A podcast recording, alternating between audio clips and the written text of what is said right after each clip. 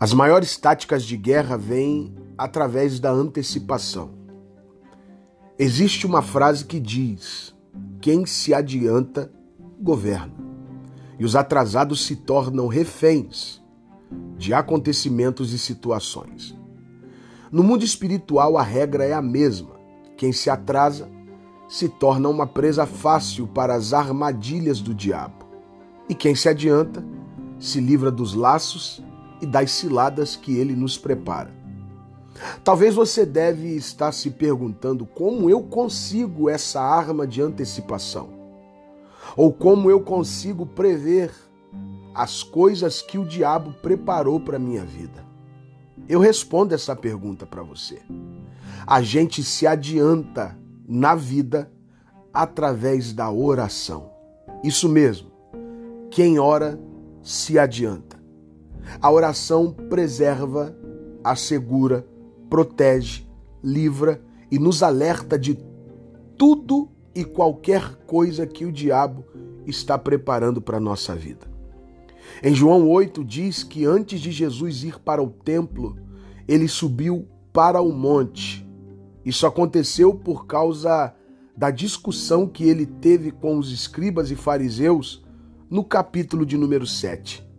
E no final desse capítulo, após essa discussão, todos foram para casa.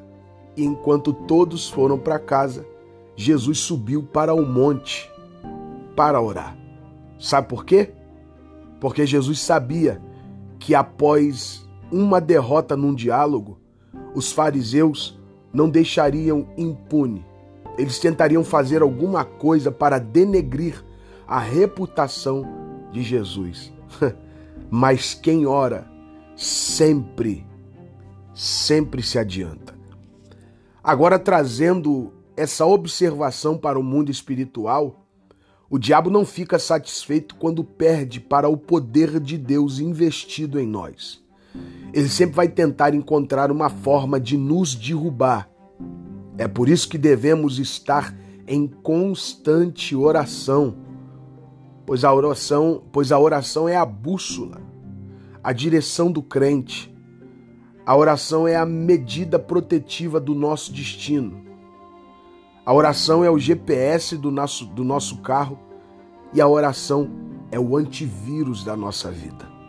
Na verdade, não sabemos o que o diabo tem preparado para nós, mas Deus sempre, sempre nos protege através da oração eu te convido acima de qualquer atitude, orar antes, pois todo aquele que ora sempre se adianta.